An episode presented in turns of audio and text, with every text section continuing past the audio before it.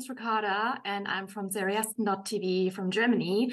And I was wondering um, what were the specific challenges of setting up a scene centered on a person who can't speak?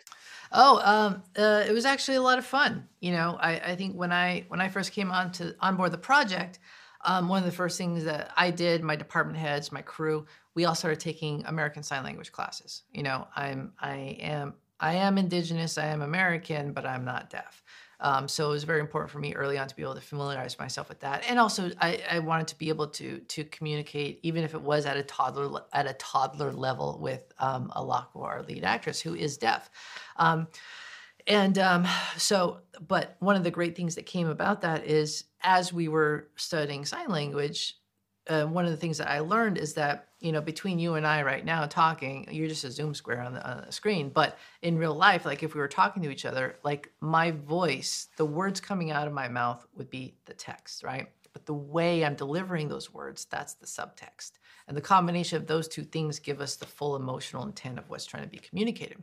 In sign language, it's slightly different, right? So when you sign, the signing is that's the text, right? But the face and the emotion, that's the subtext. But you really need both this and this to get the full emotional intent of what's being communicated. And so, um, in talking with my cinematographer and as we were developing the visual style of the show, we realized like actually this has to be a close up in our show. So for Alaqua, this this you need to see this and you need to see this. And so that actually dictated our entire visual style for the show. And because this is a close up on Alaqua, that meant that um, that's a close up for everyone else as well too. Um, so I, I, think to answer your question, it actually uh, it actually changed the entire way we shot the film, or it actually changed the entire way we shot the series. There is a lot of silence in the show, and I was wondering how hard is it to keep the balance between this uh, use of silence to obviously make us uh, feel like the deaf person in the scene and uh, to add sounds to make viewers comfortable. Yeah, no, and it, it, again, it all kind of stems from story, and uh, some of the some of our conversations were, you know, in talking like the questions that we were asking internally were, you know, can we have a scene with two deaf characters? Not one character, not one deaf character, two deaf characters, multiple deaf characters where nothing is being said on on camera. And as we sort of started shooting, as we started progressing, the answer to that question was absolutely we can. Um, and not only that, but it can be emotional and it can be moving, and you can be brought to tears um, uh, in doing so. And and then what we now to build on that idea was then looking at our action sequences and our set pieces and, and looking for opportunities and saying like where can I put myself into the the shoes of Maya Lopez? You know, like what would it be like for her to experience this this situation that might be different for myself? Um, and that all of that stuff sort of just sort of uh, came out organically in the process of of prepping and and, sh- and uh, rehearsing. And um, you know, I learned so much in this process, and then it became this sort of like positive reinforcement cycle where I would learn so like Alaqua would share with something that is completely mundane and ordinary to her. And I'd be like, that's amazing. I never thought of it like that. Like, we have to do that. She's like, oh, really? Okay, sure, do it, you know? Um, and, um, and, and hopefully vice versa. Um, but, uh, you know, all, all that together was really, it, it was a very collaborative, organic process of how we kind of came to all those things. The story of Maya is kind of filled with trauma. And in the beginning, I felt that this was a story of generational trauma. But after a while of watching a few of the episodes that were out so far, I rather felt that it was more of a story of generational empowerment, don't you think? I was wondering if there if I was onto something there. Um, no, I, I think that's that's that is that's exactly what we were trying to uh, you know one of the things that we're trying to explore in the series is is trauma. It isn't there. There is an exploration of trauma, and more specifically, um, how does it affect us? How does it affect those that we love? How do we cope? How do others cope? How do we cope with each other because of it? And so you have all of these unique um, individuals that come from their own very background. Some of them ha- have a shared traumatic background. Some of them don't.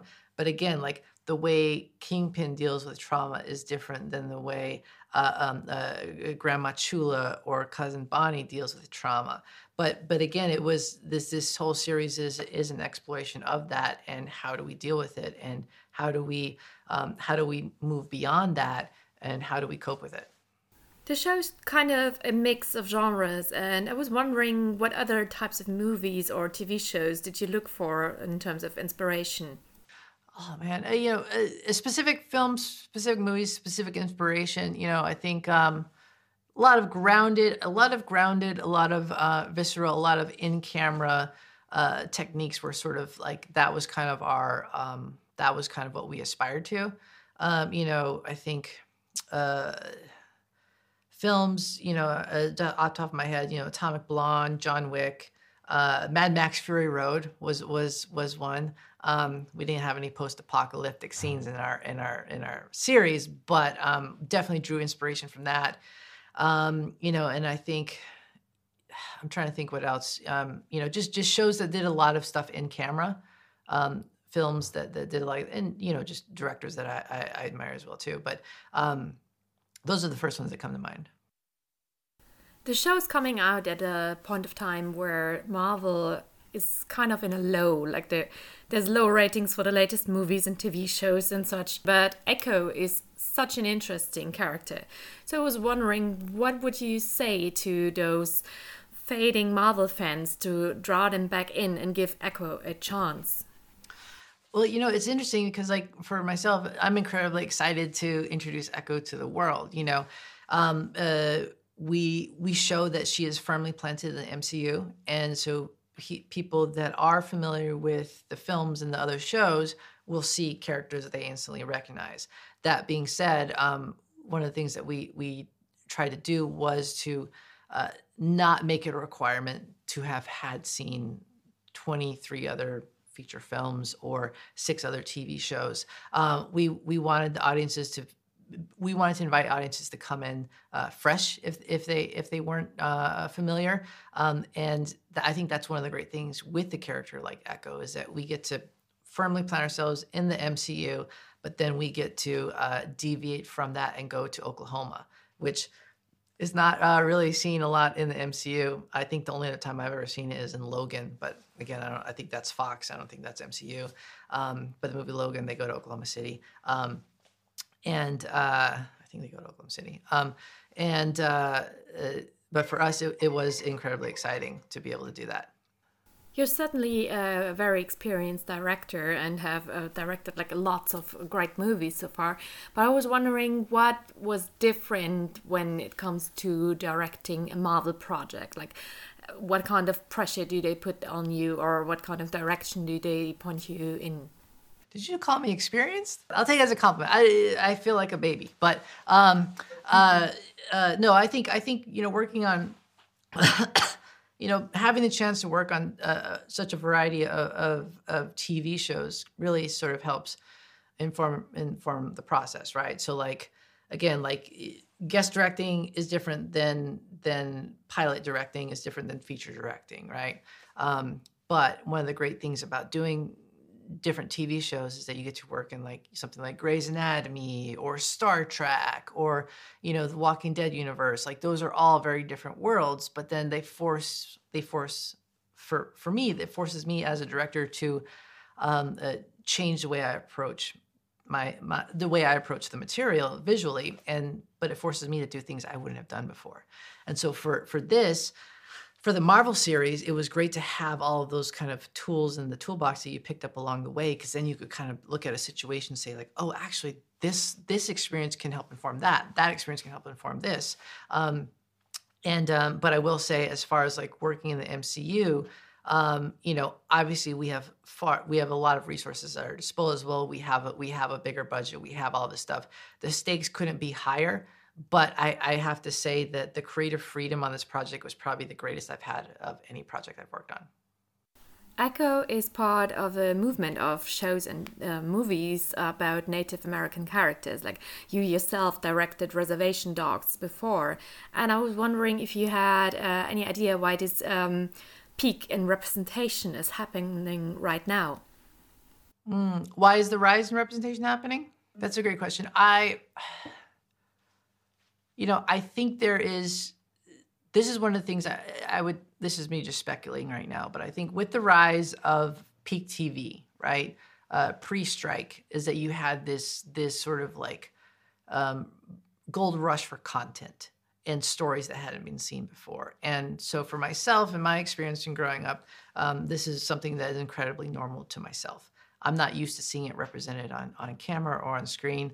Um, but then, you know, I think with this sort of rise in peak TV, you have somebody like Taika Waititi getting to direct Thor Ragnarok. And a lot of people said, "Oh, what? Who is this person? What is this? You know, what is his story?" And then you look at his filmography. You look at films like Boy. You look at films like Hunt for the Wilderpeople, and then it introduces audiences to to uh, uh, an experience that they might not be familiar with, but it is it's indigenous New Zealand, and and that sort of gives rise to that, and um, uh, and then that sort of dovetails into somebody like Sterling Harjo, and I know Sterling and Taika work together uh, closely on Reservation Dogs, and so it, it was interesting because there was a um, uh, uh, there is an audience for these films, and I I remember specifically, you know, we all worked on the writers. I was in the writers' room on Reservation Dogs, and in the first season.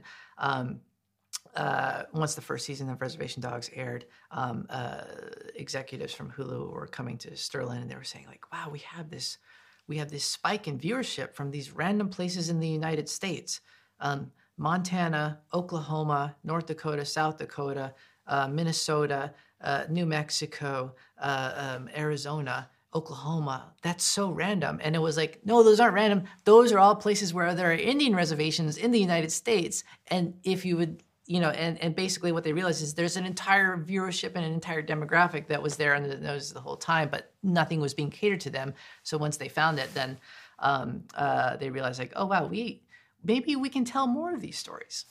Um, I was wondering with um, the latest few MCU shows, we got a lot of representation for formerly less represented cultures like there was kamala khan for the muslims or um, moon knight for the egyptians. And now we have maya representing native american tribes. And i was wondering with you being of native american descent yourself what would it have meant to you growing up to superheroes or anti-heroes in this case as a child?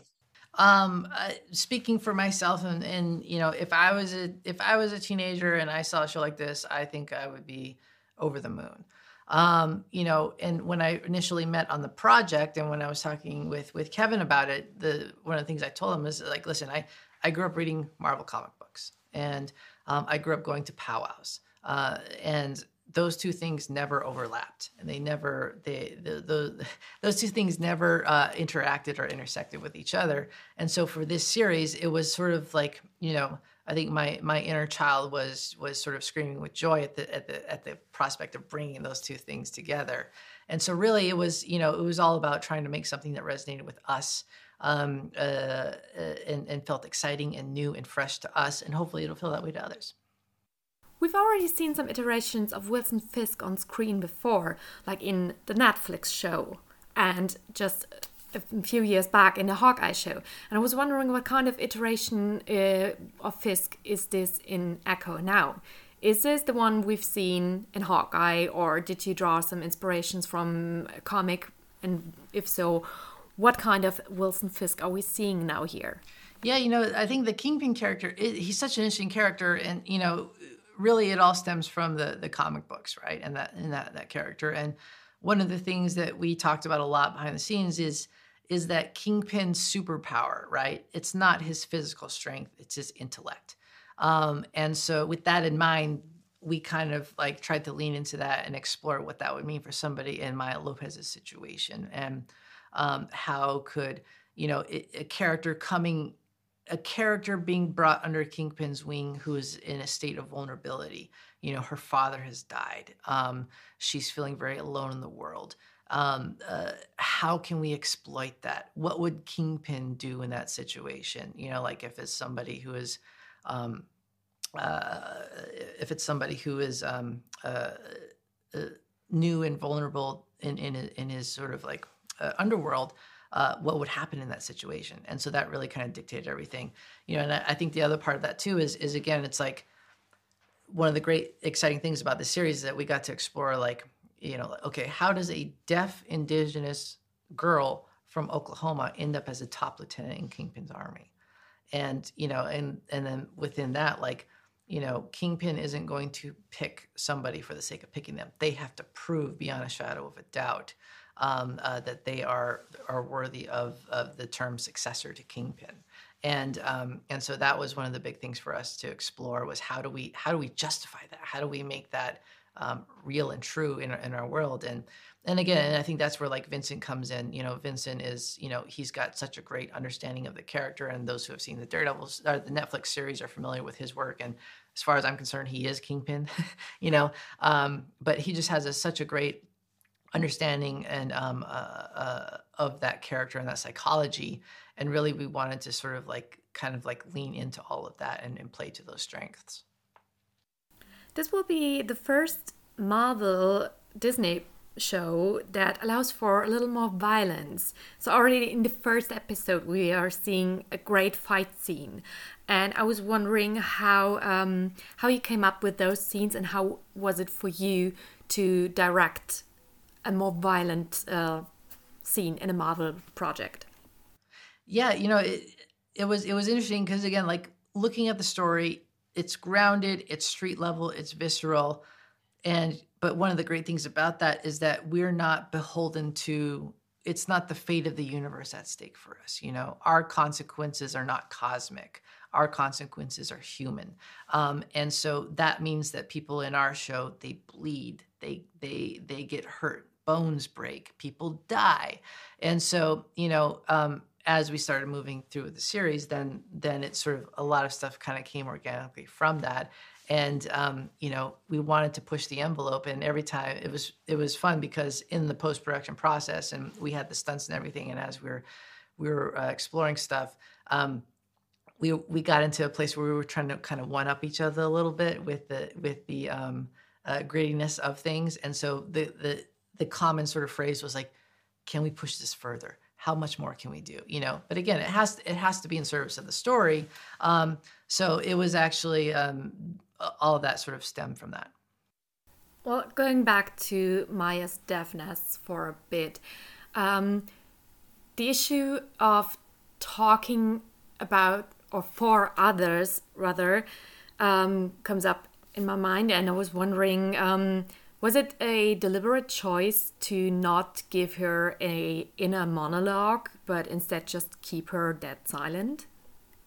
Yeah, no, you know, I think I think when I first when I first came on the project, you know, one of the things that we we all did is that myself and my department heads we took we took ASL classes, um, and you know, tried to familiarize. I I wanted to familiarize myself with with American Sign Language and deaf culture and deaf society, and um, uh, and so that actually fed into a bunch of a bunch of very interesting things for myself. Everything from our visual style to um, how we shot how we shot um, scenes. And and one of the questions that i would ask myself is is sort of like what would this be like from maya's perspective? What would she what would she see? What would she experience? What would what would an absence of sound look like? Um, and even within even even that that phrase absence of sound um, is not entirely true to the death experience and so we wanted to sort of like um, uh, uh, honor and, and and and respect that but also it allowed us it gave us opportunities to put our put the audience in her shoes.